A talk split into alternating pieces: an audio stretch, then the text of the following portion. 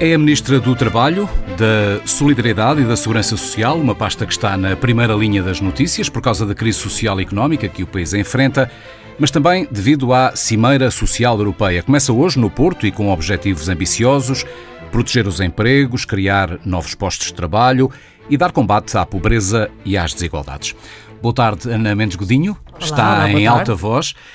No 1 de maio defendeu um combate coletivo e sem tréguas contra as novas formas de escravatura no trabalho. O que acontece em Odmira, em muitas explorações agrícolas, são casos de escravatura? Claramente, como sabe, nós te, há, um,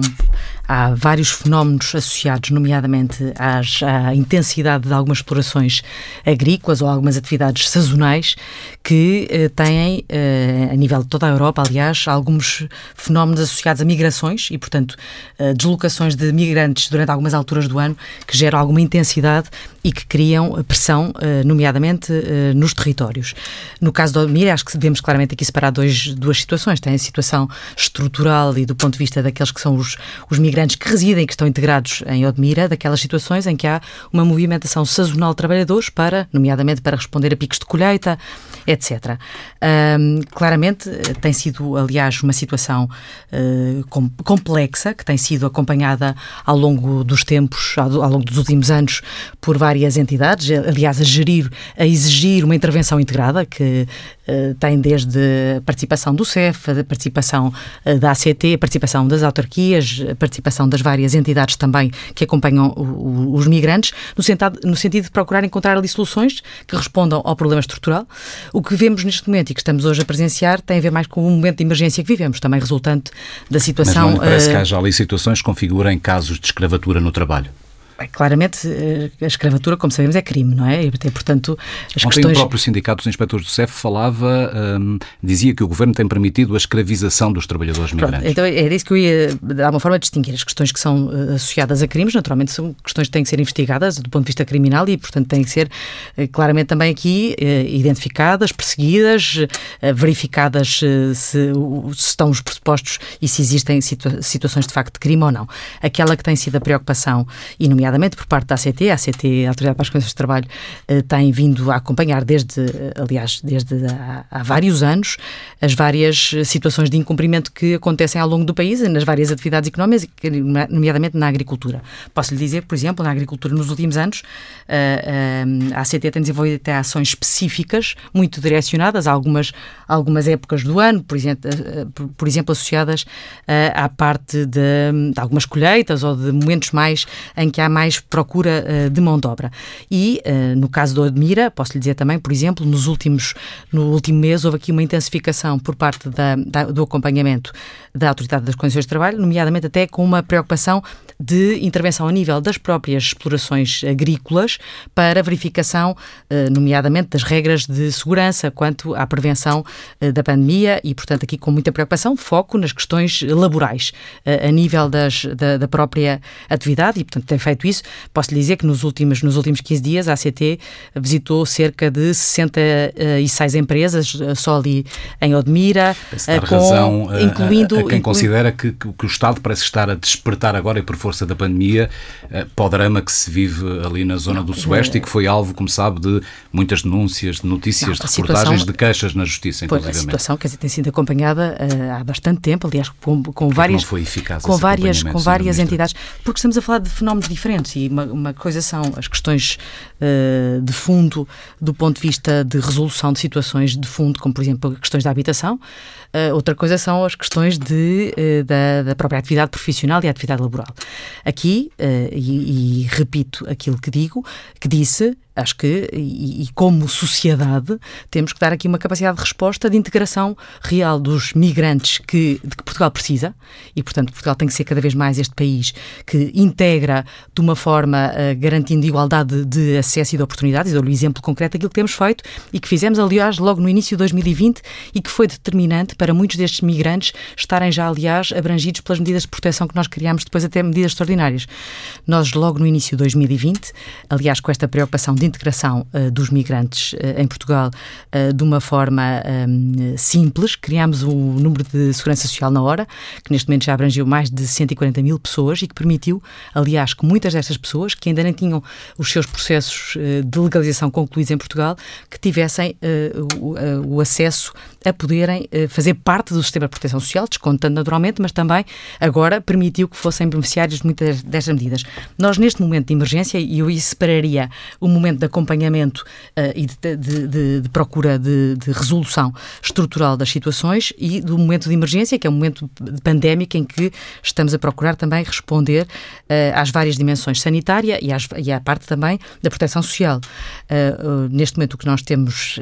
no âmbito do Ministério do Trabalho e que, que está no terreno, temos a ACT a intervir, nomeadamente no âmbito das equipas de fiscalização e de acompanhamento, mas também temos a Segurança Social muito presente. A Segurança Social tem estado a identificar todas as situações, procurando que garantir que não há ninguém que fique desprotegido de alguma forma, ou através de alguma de algum dos, dos apoios extraordinários que foram criados, ou até, nomeadamente, até através de mobilização dos apoios da ação social que, que nós mobilizamos durante a pandemia, nomeadamente de, de apoio alimentar, e, portanto, garantindo que também há aqui um tratamento e uma garantia de que estas pessoas uh, têm um tratamento igual a qualquer, a qualquer uh, pessoa e, portanto, estão abrangidas pelas medidas de apoio social, portanto, aqui com uma equipas no terreno, uh, mobilizadas por parte da Segurança Social, com uma grande preocupação de, de integração e de, de, tratamento para que estas pessoas estejam, estejam protegidas e posso concluir, momento. casos de escravatura não vislumbra lá nenhum. Não, o que consigo dizer é, naturalmente, tratando-se de situações que, em que possa haver crime, essas têm que ser uh, investigadas e, e, e, punidas do ponto de vista criminal e, e investigadas a, sem até, a, até a, a, última conclusão. Portanto, ainda a propósito desta situação, a preocupação. Ainda a propósito desta situação, o Presidente da Câmara de Odmira sugeriu a criação de uma comissão parlamentar de inquérito sobre a situação dos trabalhadores agrícolas. É uma sugestão que merece a sua aprovação? Naturalmente, como lhe disse, a nossa preocupação tem sido de um, uma mobilização articulada dos vários meios, das várias entidades, dos vários instrumentos, porque isto não é uma solução, naturalmente, não é uma solução uh, uh, fácil e que existe, de facto, aqui uma mobilização de todos a encontrar soluções nas várias dimensões, porque temos aqui várias questões uh, que estão em cima da mesa, desde logo, como falámos há pouco, as questões da habitação, mas, como sabe também, uh, mobilizaram, nomeadamente, uh, a identificação por parte do Governo como a criação de condições de habitação como uma prioridade, nomeadamente no, no Programa de Recuperação e Resiliência, portanto, temos aqui uma grande área dedicada à, à habitação e áreas como a migração, as migrações e, portanto, também os processos de, os processos de regularização destes trabalhadores e também de processos de migração enquadrados do ponto de vista até de acordos internacionais. Nesse, nesse sentido, aliás, temos estado a negociar com alguns países acordos específicos laborais para garantir que as pessoas vêm enquadradas e essa tem que ser a nossa preocupação máxima. Quanto mais nós garantirmos que as pessoas vêm enquadradas, que as pessoas uh, têm processos simples de regularização, uh, mais estamos a eliminar todas as cadeias que possam surgir paralelas que se aproveitam da dificuldade e da fragilidade das pessoas. Mas acha necessário Essa tem que ser o nosso inquérito para averiguar uh, o, que, foi, o que não, lá se passou? Como estava a dizer, acho que a nossa uhum. missão e a nossa, a nossa grande preocupação é garantir que as pessoas são enquadradas e que temos processos de integração e de regularização e de mobilidade de trabalhadores que uh, garantam que as pessoas não ficam fragilizadas e dependentes de, de, de movimentos que se aproveitam dessa fragilidade. Acho que essa tem que ser a nossa preocupação total. Como disse, aliás, temos estado a negociar com alguns países estes acordos de migração uh, laboral para garantir este enquadramento. Posso lhe dar o um exemplo concreto de dois países com que, com que estamos uh, a negociar uh, este acordo de mobilidade laboral enquadrada. Que são concretamente Marrocos e Índia. Portanto, que estamos já na fase final da negociação destes acordos, precisamente também para garantir aqui um enquadramento e, acima de tudo, eliminar um, uh, motivos para que as pessoas fiquem em situação de fragilidade que é aproveitada depois por, por, por terceiros. E, portanto, acho que tem que ser mesmo sempre essa a nossa preocupação e tem sido essa uh, o nosso foco, aliás, já agora partilhar também uh, convosco aquela que foi a nossa prioridade logo no início da pandemia, quando fizemos, aliás, um mecanismo excepcional de reconhecimento da situação dos trabalhadores, de qualquer, de qualquer migrante que estivesse em Portugal, que, ainda que não tivesse o seu processo concluído no CEF, bastava que tivesse desencadeado esse processo para ficar abrangido por todas as medidas de, de proteção, seja de acesso à saúde, seja de acesso à prestação, a prestações sociais. Portanto, esta tem que ser sempre a nossa mobilização, garantir que qualquer pessoa tem os seus direitos eh, garantidos em Portugal, eliminando, acima de tudo, tudo o que é burocracia, uh, eliminando tudo o que sejam espaços que criem uh, fragilidade nas pessoas, que as deixe de alguma forma mais suscetíveis de ficarem dependentes de alguns outros interesses que não são os interesses claramente uh, antes, de, antes de, de cidadania e de reconhecimento tema, dos direitos. Antes de passarmos ao próximo tema, só voltar às declarações que, que preferiu no 1 de maio para lhe perguntar que novas formas de escravatura no trabalho são essas que também a preocupam enquanto ministra com, a, com esta pasta. Nós, nós procuramos, durante a pandemia, eh, trabalhar a dois níveis. Por um lado, o nível da emergência, das respostas de emergência, de urgência, em que procuramos, acima de tudo, mobilizar apoios extraordinários para, uh, por um lado, proteger emprego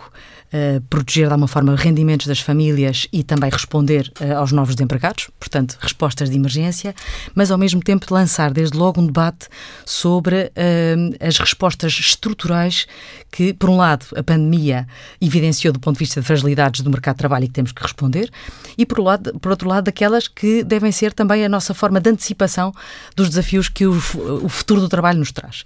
E esta, esta discussão, aliás, levou aqui à, à, à construção um livro livro verde sobre o futuro do trabalho, que estamos neste momento a discutir em sede de concertação social e, portanto, contamos, aliás, agora no mês de maio, a, a colocar a, em consulta pública para uma discussão generalizada, alargada, em que identificamos essencialmente, por um lado,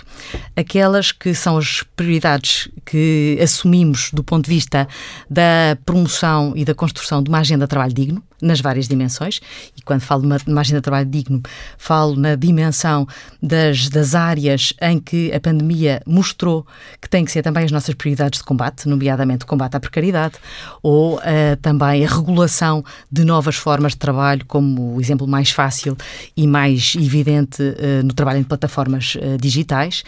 Eh, mas também na dimensão daquelas que devem ser as nossas uh, antecipações, nomeadamente em termos da regulação de novas formas de trabalho, como por exemplo o teletrabalho, teletrabalho. ou uhum. como o direito à desconexão, ou como uh, os nómadas digitais, que também são aqui uma oportunidade até de atrair, mais uma vez, novos migrantes para, para Portugal. Mas considera que se o teletrabalho não for convenientemente regulado pode também abrir portas a relações laborais indignas? Era, isso, era aí que eu queria chegar, exatamente. Ou seja, estas novas formas eh, de exploração podem ser entendidas nas várias dimensões. Uh, e, portanto, também os novos desafios que estas novas formas de trabalho podem trazer do ponto de vista uh, das, das relações uh, laborais e nesta preocupação de, do sentido de trabalho digno ter que ser visto de uma, de uma, forma cada vez mais de lata, também olhando para as novas formas de trabalho nas, nas várias dimensões, que têm a ver com a capacidade de conciliação da vida pessoal com a vida profissional, com a vida familiar, com a capacidade de desligar, com a capacidade da de, desconexão quando está a trabalhar uh, fora de um local de trabalho tip, típico, uh, com uh, um conceito tradicional do local de trabalho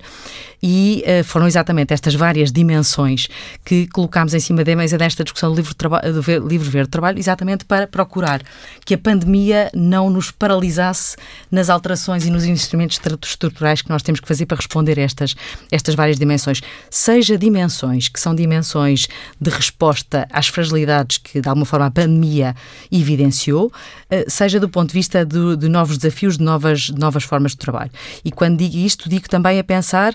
naquela que deve ser também a mobilização de, seja de instrumentos legislativos, seja de instrumentos eh, financeiros para responder a estes desafios que temos.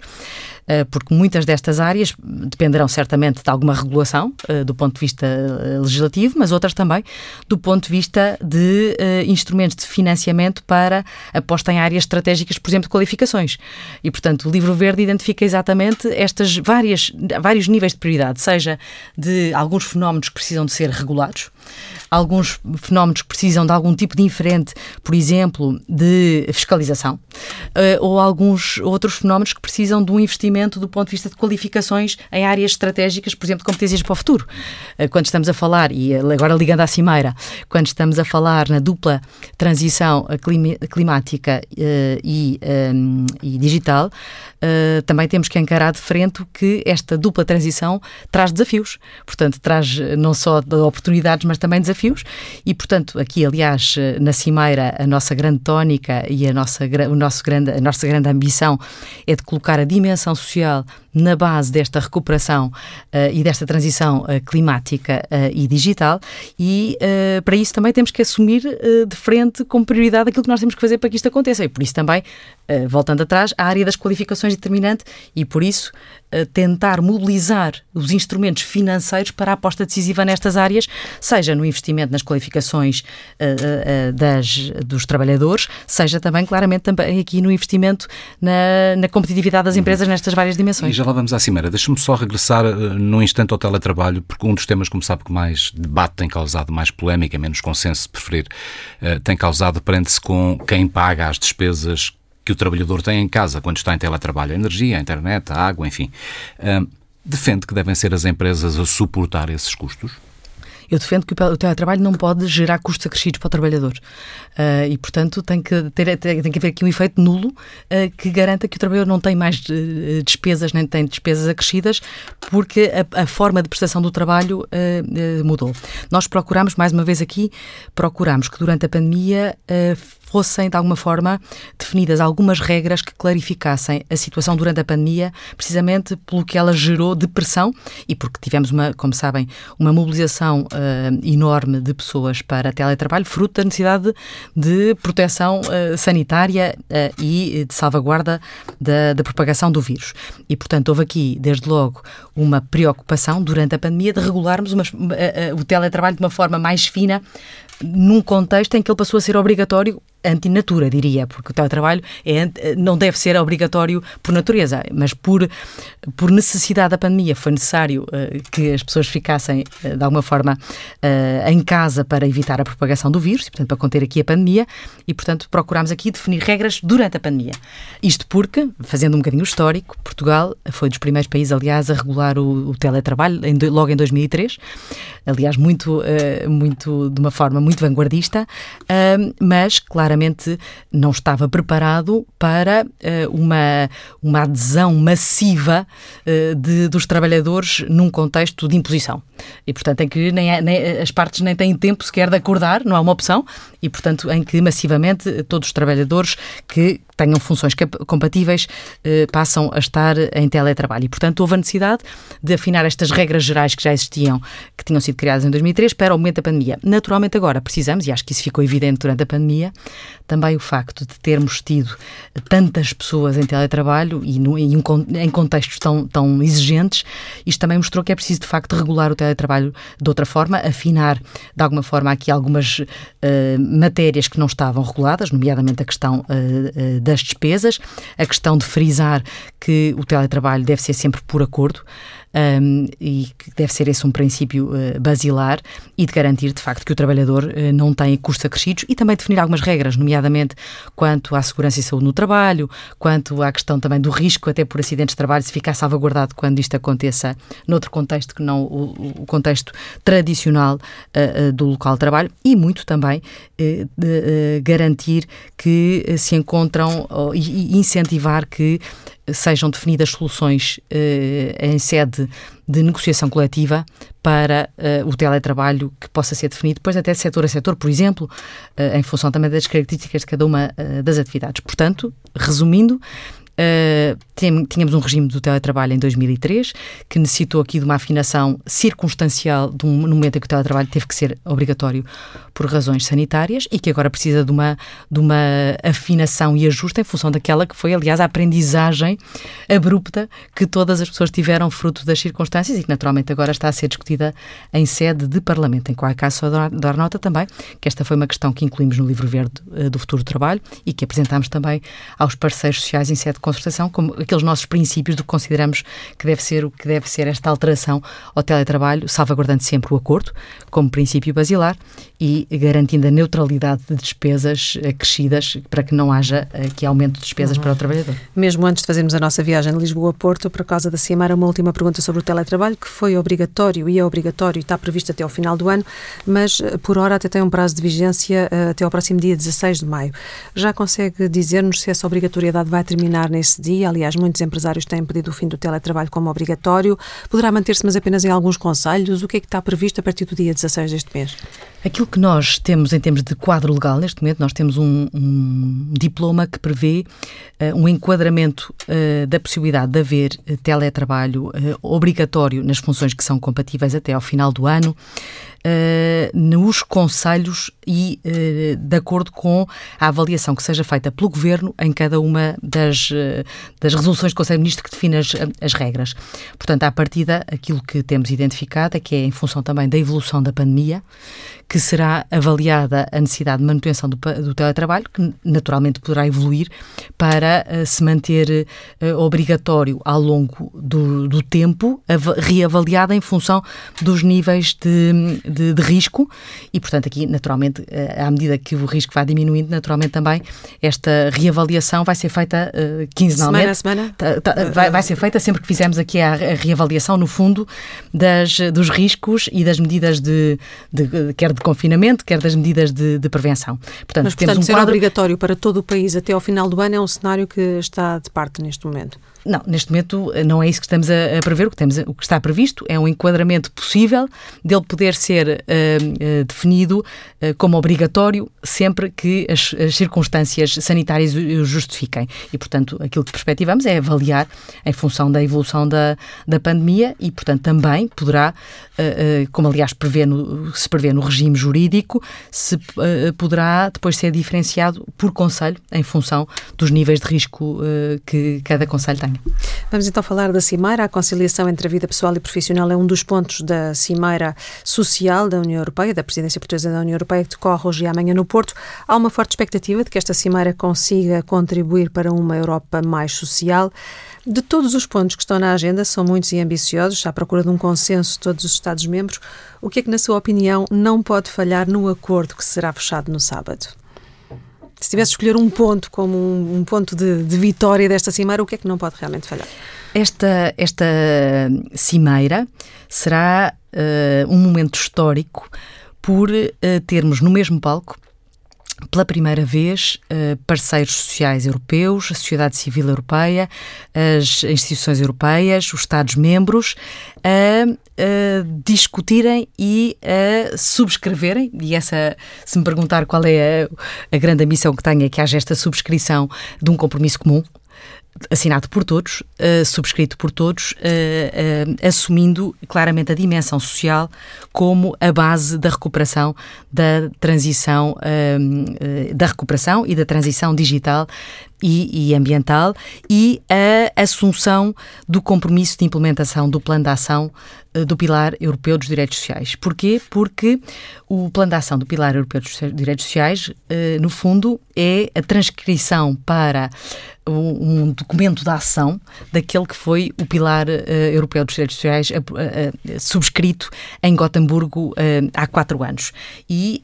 a nossa presidência tem, esta, tem este lema que é uma presidência de ação, uma presidência de resultados, e portanto passamos de um, do pilar europeu dos direitos sociais que tem 20 princípios para um plano de ação eh, com objetivos e metas quantitativos, mensuráveis, até 2020, 2030, eh, eh, quanto a três áreas-chave, e tenho que dizer, aliás, que três áreas-chave na, na, na, dimensão das minhas responsabilidades uh, governativas. Áreas, metas de uh, objetivas quanto ao emprego, 2030, uh, e no emprego com alguma decomposição, nomeadamente para, para a desigualdade, para o combate à desigualdade entre homens e mulheres, ou quanto ao,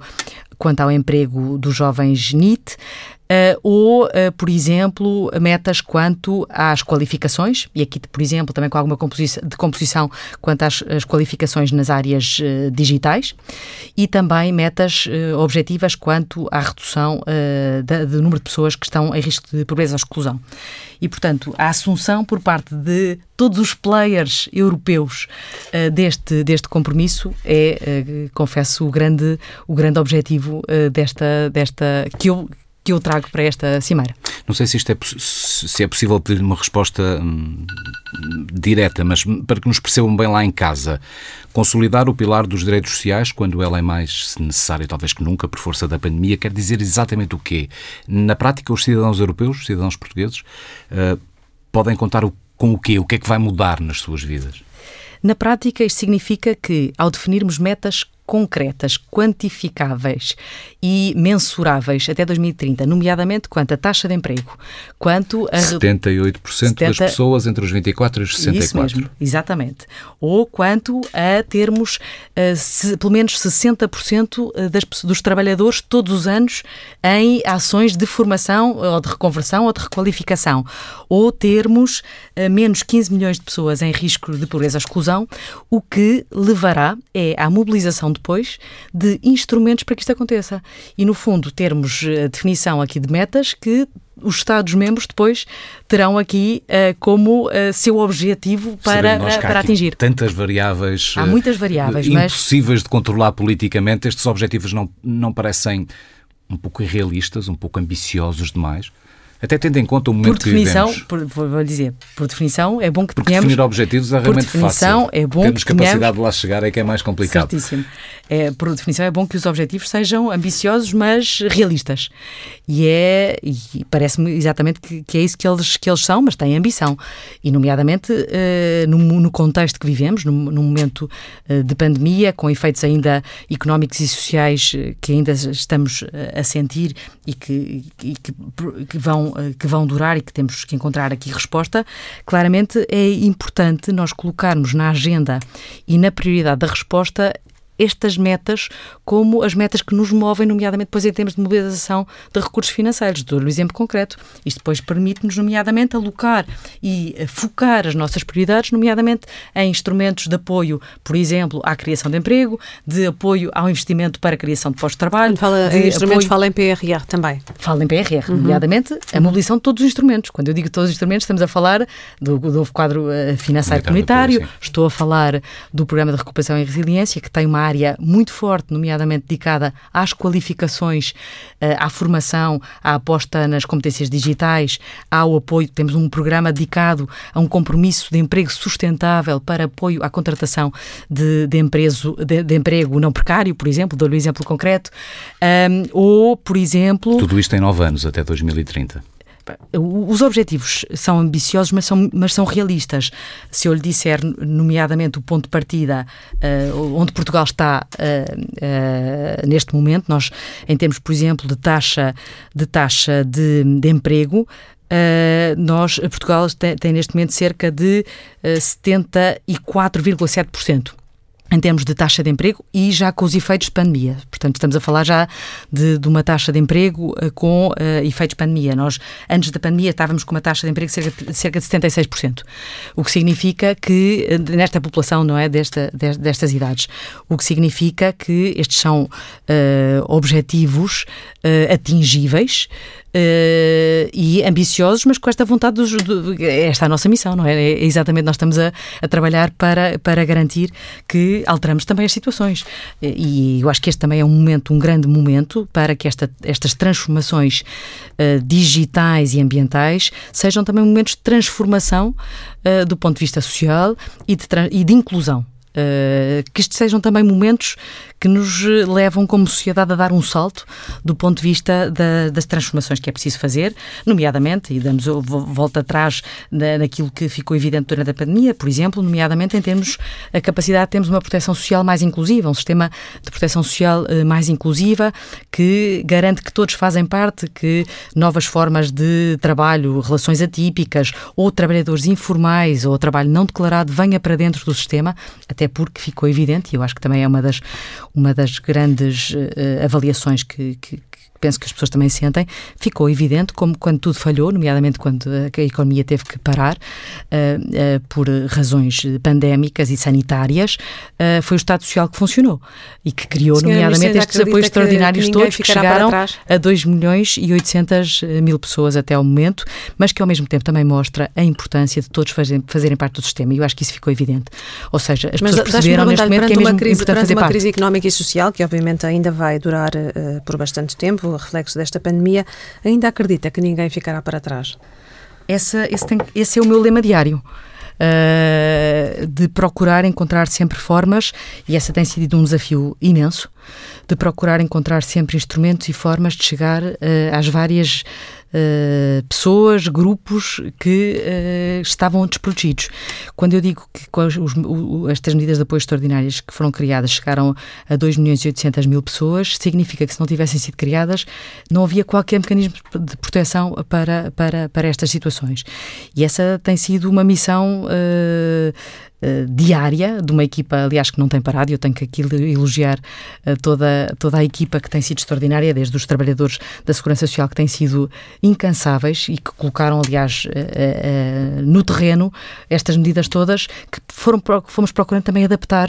e quando diz o não ficar ninguém para trás, é procurar primeiramente adaptar para conseguir chegar à, à, mai, à maior multiplicidade e diversidade de situações que temos. Temos N situações diferentes de pessoas que estão a descoberto do sistema por N razões, por terem situações atípicas, por, eh, por algumas delas, por não terem uh, não, entrado no sistema, por achar muitas vezes que esta, este pagamento para a Segurança Social era um, uma, uma,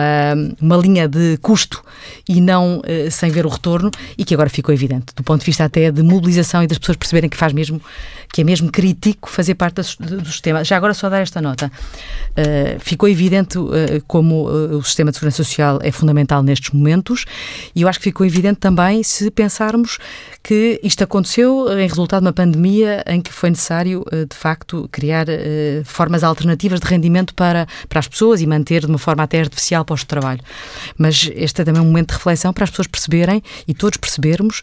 o que isto significa para as pessoas que estavam desprotegidas e o que será, nomeadamente, imaginem prestações de velhice para estas pessoas que estavam a descoberto do sistema. E, portanto, é mesmo o momento de, eh, de trazer para dentro do sistema eh, eh, todos para garantirmos que fazemos parte deste sistema coletivo de proteção enquanto sociedade. Muito bem. Na Cimeira Social, outro dos objetivos passa pela definição de um salário mínimo justo que garanta, creio que estou a citar bem, que garanta um nível de vida decente. Em sua opinião, em Portugal, que valor deve ter um salário mínimo para que ele seja justo? Bem, como sabe, essa tem sido, aliás, uma das grandes prioridades do governo, desde, 2000 e, desde governo do governo anterior, desde 2015, a valorização uh, e o aumento do salário mínimo, como aqui um instrumento, aliás, decisivo para e garantir até a dignidade. crescer para ser justo e garantir não, uma vida digna. dizer, neste momento, desde 2015, o salário mínimo aumentou cerca de 32%. O nosso objetivo é que uh, até 2023 uh, chegue um aumento de cerca de 49%, o que significa chegar a 750 euros em 2023. Aqui com uma grande preocupação também que este aumento do salário mínimo depois também tenha um reflexo no resto de, de, da massa salarial e, portanto, com, com uma valorização uh, global dos salários que é crítica para, para nós como país. E nesses 750 e, euros, se eu percebi bem, só para, para precisar essa ideia, estaremos num valor justo de salário mínimo, num valor que garanta um nível de vida decente? E ele dizer que, uh, quer dizer, a preocupação que nós temos, uh, e aliás, uh, pegando naquela que, que foi o repto que lançou relativamente ao Pilar Europeu dos Direitos Sociais, o Pilar Europeu dos Direitos Sociais também tem a sua concretização na, no plano de ação com a assunção de, da necessidade de termos, de alguma forma, aqui alguma uh, de termos uma, uma diretiva europeia sobre salários uh, mínimos adequados. E nessa diretiva uh, de salários mínimos adequados aponta-se de alguma forma para alguns valores de referência, nomeadamente valores que representa, representem cerca de, ou de 50% da média da massa do salário médio ou 60% da, da mediana dos salários em cada um dos países. Ou seja, o que a diretiva que está em discussão. Aliás, houve uma proposta uh, que foi apresentada pela Comissão. Portugal está neste momento na fase de negociação. Apresentámos uma proposta de compromisso aos Estados-membros que estamos a negociar, uh, mas com esta. com de alguma forma, com este enquadramento. O que a diretiva vai prever é haver, uh, um, de alguma forma, aqui um, um, um, referencial de, que garanta que todos os Estados-membros têm mecanismos que garantam que todos os trabalhadores europeus têm uma forma e uma garantia de ter um salário mínimo, seja por via legal, seja por via de negociação uh, coletiva. Uh, se nós olharmos para estes indicadores, de alguma forma, que a diretiva apresenta no seu, nos seus uh, pressupostos, Portugal está neste momento acima destes, destes valores em termos do, daquilo, destes referenciais que, que a diretiva apresenta. cada vez mais, e a nossa preocupação também é, é essa, é estimular cada vez mais que uh, consigamos ter uh, forma de valorizar os salários e, acima de tudo, que haja cada vez mais, uh, a nível da contratação coletiva, esta capacidade de negociação e de, de valorização dos salários. Já agora também uh, dizer-lhe que, mesmo na própria diretiva, são, são apresentados alguns indicadores do que devem ser os referenciais depois em cada um dos países, nomeadamente que, deve, que devem ser tidos em conta. Por exemplo, o poder de compra, o nível global dos salários médios, como estava a dizer dizer, e a forma como são distribuídos, a produtividade, a taxa de crescimento uh, dos salários médios e, acima de tudo, uh, com uma grande uh, preocupação e um grande foco em incentivar que haja diálogo social e negociação coletiva para, para que, ao nível de cada um dos Estados-membros, isto seja feito cada vez mais também promovendo aqui a contratação coletiva. Poderia agora ligar com o outra tempo, matéria que também está no tempo vai, vai, voando muito rapidamente, queria ainda Estamos tocar aqui num outro final. tema. O pilar dos direitos sociais define entre os seus 20, 20 princípios uma compensação adequada em caso de despedimento por justa causa. Perguntar-lhe se o Governo aproveitará também a oportunidade para rever a legislação que foi alterada na altura da Troika neste aspecto. Não, como sabe, aqui a, a, preocupação que nós temos eh, assumido, e há bocadinho fez um bocadinho essa, esse apanhado, foi, uh, no momento em que vivemos, o que temos assumido como duas grandes prioridades. Por um lado, fazer face ao momento que vivemos em termos de emergência, mas do ponto de vista também da resposta aos desafios uh, estruturais que consideramos que uh, merecem e devem ser a nossa prioridade. E esses desafios estruturais, aliás, que apresentámos no Livro Verde e apresentámos aos parceiros sociais e que estão neste momento em discussão, identificam algumas áreas de intervenção, nomeadamente uma agenda para o trabalho digno, que tem várias dimensões de intervenção, eh, nomeadamente eh, medidas de combate eh, à precariedade ou de, de procurar aqui ter algumas, alguma intensificação e melhoria de algumas áreas de, de regulação ou da regulação, por exemplo, das, das plataformas, uh, do, tra do, trabalho em plataformas digitais e, portanto, assumimos claramente aquelas que são as nossas prioridades do ponto de vista estrutural porque consideramos que são aquelas que o país precisa. Uh, mais do que, que olhar este, para trás. Este tema não vai, não mais, vai estar em cima da mesa? Não, não, não é a nossa prioridade, não consta, aliás, do programa do governo. A nossa prioridade não é olhar para trás, é olhar para a frente e é perceber exatamente aquilo que é estratégico para o país do ponto de vista de criação desta, destes instrumentos e desta agenda do trabalho digno nas várias dimensões, seja uma agenda de trabalho digno para as velhas e tradicionais formas de trabalho, seja para as novas formas de trabalho e, portanto, essa é a nossa, a nossa matriz de intervenção e a nossa aqui prioridade. uma prioridade, porque o texto em debate na Cimeira refere ainda um, o período experimental de trabalho, que deve ter uma duração razoável. Em Portugal, como sabe, a legislação foi alterada recentemente. Esse período passou de 90 para 180 dias. Parece-lhe razoável? Como sabe, aliás, essa alteração foi feita em 2019 e foi feita, aliás, no âmbito de um acordo uh, com a nível da com, com, com os parceiros sociais. Uh, e resulta, aliás, de um, de um pacote uh, abrangente que tem uh, várias dimensões. E não vai ser alterada aqui a nossa prioridade, como lhe disse, é olhar eh, em frente e, portanto, de continuar nos passos que temos dado, aliás, na, na senda da preocupação com, a, com o combate à precariedade. Eh, nomeadamente, eh, como sabe, foram limitadas algumas das situações em que podia haver contratação a termo e essa, esse é o nosso foco, andar em frente do ponto de vista de resposta às, àquilo que nos parece que é fundamental e que podem ser os instrumentos mais eficazes para combate à precariedade, porque também é crítico, sabemos, para garantir que conseguimos fixar os nossos jovens. Acho que tem que ser essa a nossa mobilização como sociedade. E, acima de tudo, também valorizar o papel do trabalho. Uh, colocar o trabalho como um ativo, um valor uh, cimeiro uh, no, nosso, no nosso modelo de desenvolvimento. Vamos para a pergunta final, Rodélia. Exato. No texto há também uma ideia genérica sobre o rendimento mínimo. O Governo tem planos para alterar a lei? Pensa que está na altura de modificar as regras que regem a atribuição desta prestação social ou, eh, em situação pandémica, eh, face ao que o país enfrenta, pelo contrário? Nós durante, durante, durante estes, estes meses muito intensos, às vezes penso que são anos, mas foram meses muito intensos e têm sido meses muito intensos, uh, procuramos de facto mobilizar uh, recursos, uh, eu diria mesmo sem precedentes, do ponto de vista de apoio extraordinário os mecanismos extraordinários de resposta nas várias, nas várias dimensões. Já agora só dar-lhe uma nota por exemplo, neste último confinamento, no, no, último mês de confinamento, nós tínhamos cerca de 550 mil trabalhadores, agora recentemente, ainda em abril,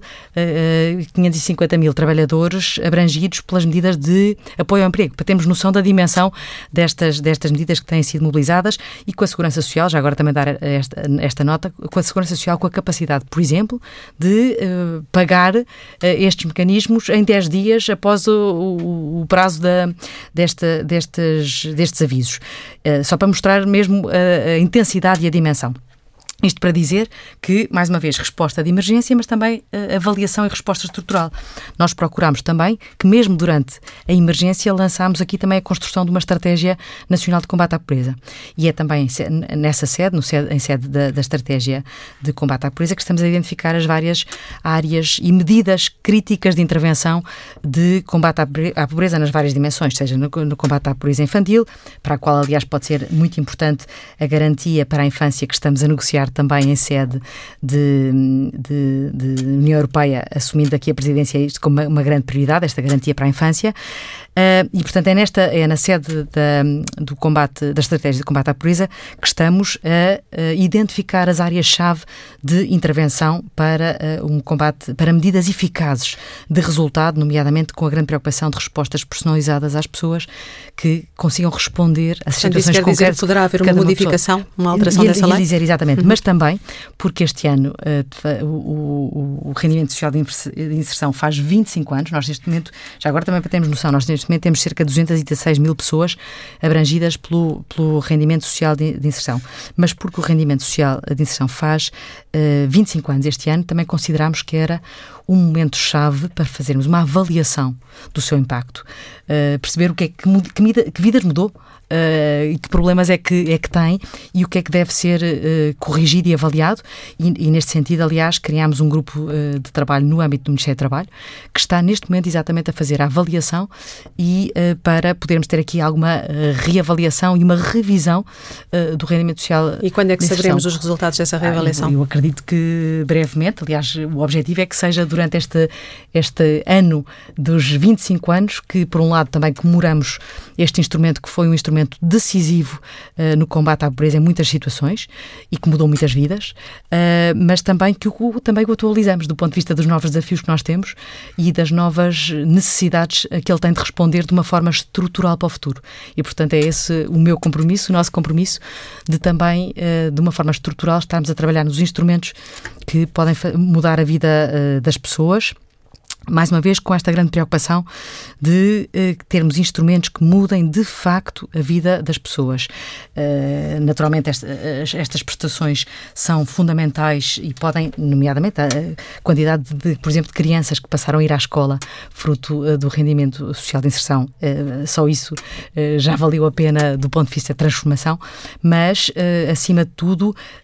instrumentos combinados e, portanto, cada vez mais, e a nossa aposta decisiva é assumir as qualificações e as competências com o instrumento-chave decisivo de combater ciclos de pobreza. É a nossa aposta total, nomeadamente em competências digitais. Tenho o, IFP completamente comprometido neste momento uh, em grandes, em grandes uh, programas de capacitação digital, a abranger cerca de 500 mil pessoas e, portanto, com este objetivo muito ambicioso de assumirmos também esta, uh, este foco nas competências como aquilo que pode mudar decisivamente a vida das pessoas e acho que deve ser essa a via de grande transição uh, e de transformação uh, do nosso país. Ana Mendes Godinho, Ministra do Trabalho, da Solidariedade e da Segurança Social, em alta voz na TSF e no Diário Notícias. Muito obrigado. Muito obrigada.